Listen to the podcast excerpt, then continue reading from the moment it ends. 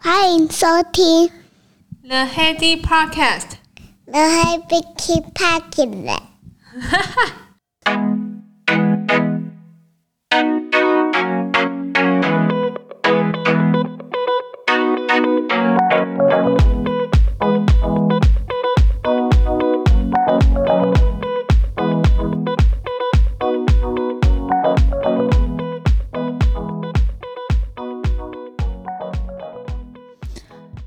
大家周末愉快，欢迎回到 The Heady Podcast。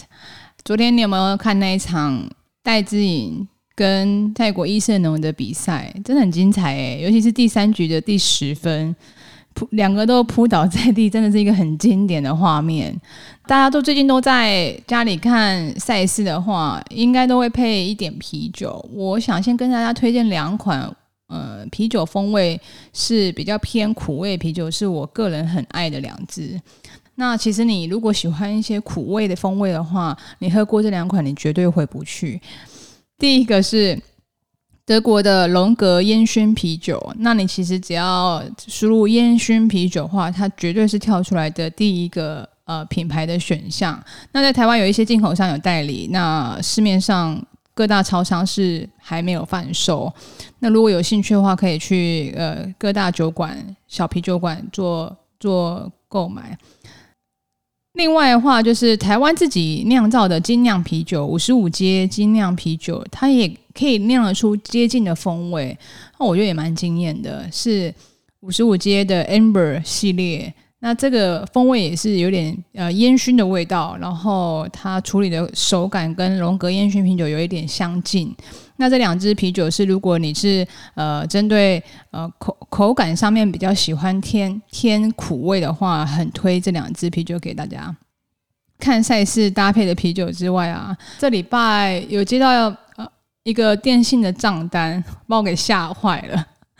呃，简讯是简讯通知是说，哎，你好，你您的这里这个月账单四千八已经入账，因为我都是帮你自动扣款嘛，我就想我吓坏，我想说我到底打了什么东西，打到四千八，那我，就呃马上就想说拨个电话给客服，就没想到台中华电信的客服他的一些语音的系统改进很多，哎，他他进去。以前你记不记得一进去的时候，他就要一直听到他讲述，比如说正确请按一，然后不正确请按二。就是以前有还有比较传统的时候，就是所谓的人工语音协助是是这个样子。可是他现在语音是，比如说，呃，请问你呃这个所说的资讯正确吗？然后他也没有叫我选一和二，然后我就我就一直在等他叫我选一和二。然后他就一直停在那边，然后过了三秒之后又再问一样问题，请请问正确吗？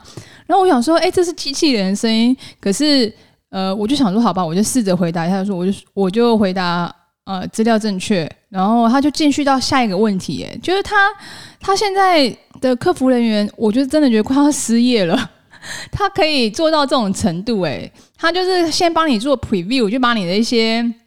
基本资料先做一个确定啊，因为基本资料跟他电脑的勾接的一些资讯都蛮就是一拍两瞪眼的，所以比较不会有沟通上面的需要。所以他在呃确认基本资料，比如说确认呃你的手机是不是本人，然后你的办卡的门号，然后寄送地址，然后一些呃基本资料的确认，他是用。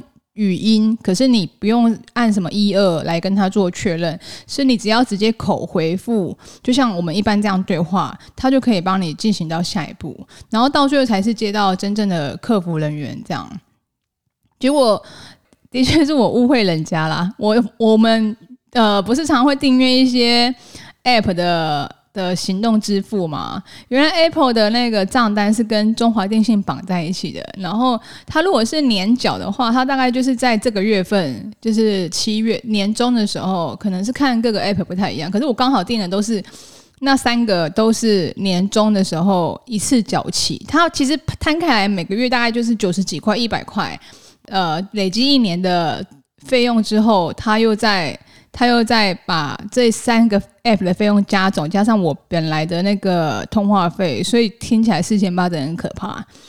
就是其后来厘清之后，的确是我个人的确是有有订订阅这些东西。就这样子，我就 AI 语音的协助其实已经进步蛮多了。它其实可以跟人对答如流，就是后续的一些。服务虽然还是有转到真人啊，因为真人他毕竟还是要听到你的一些比较复杂需求嘛。可是相对的工作人数，我想我想应该请的人不用这么多，然后加上他现在可能因为请的人不用这么多，他的 quality 可以掌握的更好。我们打去客服总是会。觉得说，哎，你一定是帮我弄错了什么东西，有点急急切的口吻。可那个客服也就是蛮慢条斯理的说，哦，那我来帮你确认一下。然后确认完之后，他就说，那我还有什么其他可以帮你服务的吗？我就我就说没有，谢谢。然后因为我的习惯也是会等人家挂电话我才挂电话，然后他也等着我在挂电话。我我想说他怎么还没还不挂电话？然后就后来那个客服也在等我挂电话，然后客服在忍不住他就说。请问还有什么其他需要帮你服务的地方吗？我说哦，没有没有没有没有。我想说哦，对了，现在是我是客人，我不是业务。因为其实这是一个很好的习惯呢，因为你你不应该抢在客户前面挂他电话，就是等到客户挂电话你再挂电话，这是比较礼貌的事情。所以这是这礼拜发生的趣事，也跟大家分享一下。进到今天的主题，这礼拜是除了奥运之外，你一定有注意到一则新闻是。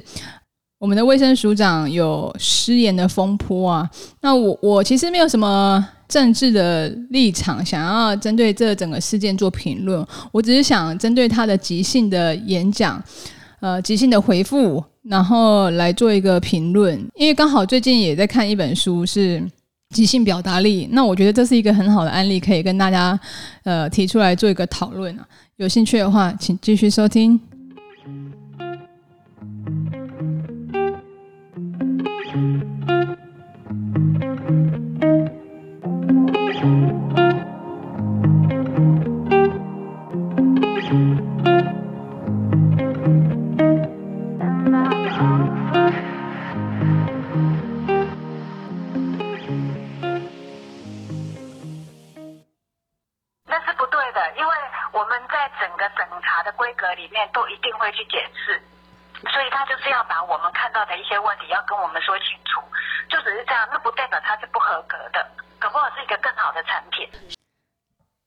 你有听到他刚刚的呃回复吗？就是我们的署长，其实我觉得大家政府官员对于比如说疫苗的呃维护的品质，绝对是呃有考虑在人民的前面啊，这是他的呃职责，他他也会帮我们把关的事情。那台湾的药厂其实也都呃经营得很很艰困啊，就是呃资源没有先到位状况下，都要自己先去做投资，所以我觉得双方其实都是正在为就是疫苗的事情来做努力。这个即兴的回复，其实我觉得有一些可以改进的地方，一定会有比这个更好的处理方法。这个是新闻事件的原委，我可能需要呃帮大家提提点一下，就是说，因为疫苗它产出来的时候，它有一定的呃国际上面有一定的放大倍率的考量，比如说你的制成放大就是十倍十倍的放大，那这样的参数比较上面比较不会有一些数据上面解解释跟需要补足一些其他资料，就可以符合国际的标准。那因为这次是从两例。直接放大到五十粒，呃，食药署可能有一些它的考量，然后所以就是一开始先进行就是 hold 住退货，所谓的退货的动作，或许是不是在补交完案件，还是说他在考量的事情上面可以说得更透明、更更清楚一点？呃，在媒体应答上面，真的政府官员政府官员的应答一定都会被放大来做解释啊。像刚刚记者去访问他，他就说退货搞不好是一个更好的产品。嗯，有逻辑的人应该听起来都会觉得怪怪的吧？所谓的即兴访问跟即兴演讲啊，其实并不代表你不不需要提前准备。其实你应该尽可能的提前准备。那呃，自从他内部这个消息假呃假设呃，不管是退货还是 hold 住，这个记者一定会知道。那当记者都已经跟你打电话说要来讨论这件事情的时候，他会问什么？其实你八九不离十都会知道他想问一些什么事情。所以你可以针对这个。事件，他的下属应该还是一些公关部的人，可以帮他去做润饰跟蕊稿一下，让他即兴演讲逻辑上面还是事实陈述上面可以更具体、更更清晰一些。那即兴演讲有有应用到的场合，就是像刚刚政府官员啊，还是我们的大老板啊，在做一些就是公司会议的一些呃公司会议啊，还是在电梯里面的电梯谈话。呃，甚至是我们去面试，还有呃，人家的婚礼致辞、公众的演讲，这些场合就是即兴演讲的场合。那你看似好像大家就是上去，然后呃，很自信的对着大家讲，除非是一个经验很老道的呃演讲者。或者是经验很老道的公众人物，其实，呃，要不然在那之前，其实应该可以尽可能的针对相关的主题去做一个蕊稿跟润饰。呃，虽然当下没有所谓的纸纸稿，还是没有 PPT 可以去做辅助，可是你有练习过跟没有练习过的结果，我觉得一定会差很多啊。那回到这个案例来讲，就是。退货搞不好会更好。到底他呃针对即兴演讲的规则里面犯了哪一些错误？那可可可以跟大家分析一下。第一个是没有先想好再回答。其实有经过统计调查，人们回答问题的时候会出错啊，往往就是回应得太快，一下子就说出答案。绝大多的人在回答的时候，他都没有做停顿跟思考。那这个，尤其是在公众人物上面的话，就会显得比较有一点风险。第二个的话，就是很显然的没有事先先准备好。他应该呃，整个署里面应该有所谓的公关部吧，可是却没有先呃，针对这次的呃访问，先先做一个好的。呃，回应的准备，就算不看稿，那至少有回应出、提出回应策略的话，我觉得一定会比这次的回复来得好一些。第三个的话是麦克风永远都是开着。刚刚你有发现吗？其实记者是做电话访问，电话访问的话，他会录音，这个是大家都知道的。所以呃，其实在，呃所有的演讲里面，不管是不是针对面对面还是公众的访问，所有的在呃。对话谈话的时候，其实你都要有心理准备，这一段话有可能就会直接被放大，还是片段截取出去做应对的时候，我们一般人其实是比较不会有这个呃风险了。在公众人物的应对上面的话，可能随时都要注意到麦克风永远都是开着。那我们一般人的话，其实相对可以借鉴的是说，我们就是千万不要去说别人的坏话，就是我觉得这是一个比较好的习惯。以前还小的时候都会。可能就会有点碎嘴啊，会讲别人的坏话啊。可是其实有的时候，你当当下环境虽然那个人不在，可是辗转他一定会透过某一些事件，还是呃现场有人就这么转述出去，搞不好转述的意思还不是你原本的意思。呃，麦克风远远开着，意思是说，就是我们应该针对我们的一些言行举止要一致啊，就是呃不要随便说别人坏话，也不要说竞争对手的坏话，因为当你说别人坏话。的时候，你的呃样貌看起来就不是这么优雅。好，最后一个的话，我觉得他这个可以改善的是不肯定的语气。如果你的语气，尤其是公众人物还是领导者，语气不肯定的话，他的信服力就会下降很多。像他刚刚的那句话被揭露的话，就是退货搞不好会更好。搞不好这三个字就是不肯定的语气啊。如果退货会更好，那你何必退货呢？对吧？你能够想象吗？就是你的老板还是你的主管在说一些策略的话，就是说今年我们可能可以往某个方向走，对吧？然后他的语气不是这么肯定的话，你就会呃。有所疑惑，说这个到底你你是讲认真的吗？还是你你你是真的有自信吗？你都这样子的，我们下面的人怎么发喽我觉得最后一个是不肯定的语气。分析完这个热门时事议题的话，总是要讲一些比较好的案例啊，就是一些求职还是公共谈话。那一样是公共谈话的话，我这边有一个案例是，呃，书里面的案例，也跟大家分享一下。就曾经有一个副总统。呃，他在受邀在商务参会上介绍劳工部长，那他也准备了一个介绍词，要介绍这个劳工部长，就没想到到那一天的时候，就是那天部长提早到了，所以部长他自己介绍完他自己，他他是什么样的呃任职的角色啊，然后他做的内容是怎么样子，然后后来副总统到的时候，他当然那个那份演讲稿就事先准备就没有用了嘛，对不对？就没想到，呃，部长完成主题演讲的时候，司仪还要求副总统对部长说几句话。这个场面应该很熟悉吧？就是要求哪个长官上来说几句话。可是我想，那些长官心里如果有准备的话，应该还好；没准备的话，应该就冒冷汗，或者是准备东西跟司仪要请他讲的东西是不一样的话，也会冒冷汗。那在这个没有准备的状况底下的话，副总统都知道，他就必须要即兴谈话，就非常迅速的准备好。呃，他上台讲说。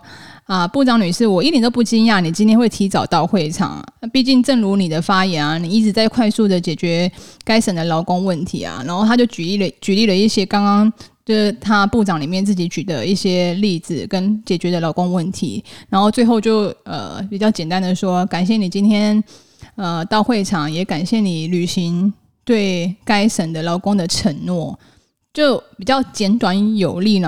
就包含了一些称赞的话，针对这个部部长，然后就是完全适合这个场合了。你听起来好像没什么，可是其实你要即兴讲出这一番话也不太容易啊。所以这是一个呃即兴演讲上面，可能就是大家可以平常训练的时候，就可以把一些呃组织架构跟呃一些思考逻辑，在上台之前先捋一下前后顺序。那你的表现一定会比你上上台一脑中一片空白来得好，这是呃比较好的案例。那求职上面要怎么说？我觉得求职有一个很不错的回应的方式，诶，大家去面试的时候一定会被问说，就是你为什么要离开前一个公司？那如果你就是可能你是很真的也这么觉得，或你是真的很直白说啊，那个公司没有足够没有给个人足够的成长的机会，所以我决定要离开。其实面试官可能就会觉得说，你可能迟早也觉得我们公司会没有给你成长的机会，然后进而离开。所以最好的说法，比较圆融的说法的话，可以或许你们可以参考一下这一句，我觉得讲的还蛮不错的。他说：“原来的公司提供我一个非常好的历练，只是我觉得。”是时候改变自己了。我需要一份像这样新的工作，很很完美吧？虽然有一点官腔，可是我觉得就是听起来就很舒服。因为你不要去评评判你过去的经历，因为你你要适时的尊重自己啊，因为那是你的选择。你既然都选择，那也是成为你历史的一部分，所以你呃应该要尊重你自己，也尊重你的呃以前的公司，还是尊重你以前的长官。我觉得这是。就是大家也都会观察，在认识一个新的人的时候，他有没有对其他的呃团体保持尊重。这样看完反例，看完正正面的例子之后，我有一些路我可以给大家做一个参考，就如何准备一个即兴的演讲，那要包含哪哪一些重点？大概有四个。第一个话。第一个话就是口齿要清晰，就是你的语句也要清晰。很常有的人在会议当中就会说啊，如果可能的话，我我我希望呃这件事情可以怎么样怎么样怎么样。可是比起这句话，比较更好的说法应该是说，你就直接说我建议呃这件事情可以怎么做会更好。所以你不觉得听起来就是更强而有力一些吗？第二个的话就是口语化，你尽可能简短说话，就不要很饶舌的讲一串很比他长的还长的话。也是一些演讲上面，你可能会听到说啊，为了什么什么起见，所以我们应该怎么样怎么样怎么样。那个起见就很很不需要啊，就你可以直接说。呃，为了什么什么事件，所以我们现在怎么样怎么样怎么样？就你可以尽可能的口语跟缩短你的呃表达字词，口语白话就好了，不要讲一些呃人家需要再翻译跟解读的话。第三个的话是自信，就像我刚刚举例啊，如果公司长官在跟你宣布政策的时候，会带着问句说“好吗？”还是“是吧？”我觉得是吧。你会觉得听起来就很没自信吗？或者是说，嗯，我觉得我们应该用它，听起来就是很没自信。所以这第三个自信在即兴演讲场合上面也是蛮重要的。第四个就是我觉得刚刚最重要的一个讯息，就是你传达讯息出去是在即兴的场合的时候，麦克风永远都开着，所以你应该要尊重自己，也尊重团队，跟尊重你以前的公司同事、老板。对外的场合，你在一些对外的场场合，你应该呃把团队放在。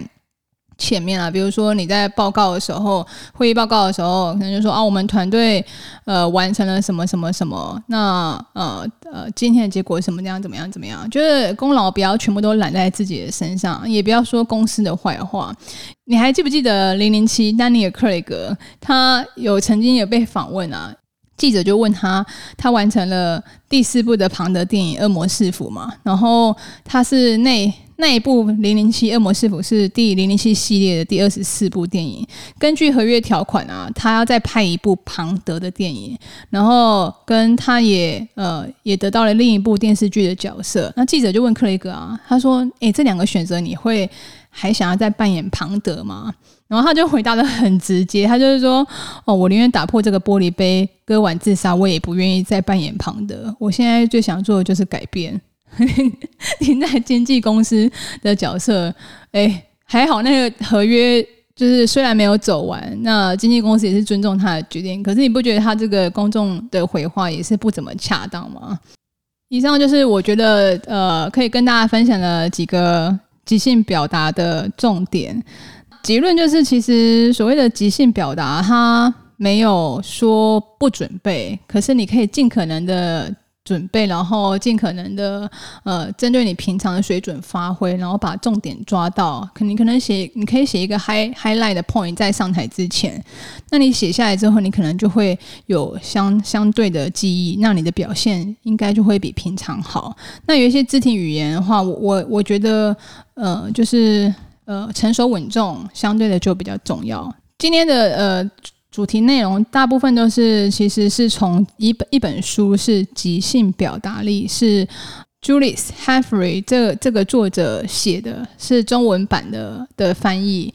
我觉得这本书很精彩，比起上一集的呃的演讲的那那本书啊，我觉得如果两本你要选一本的话，我觉得即兴表达力这一本相当的精彩，跟。有很多的细节给大家做个参考喽。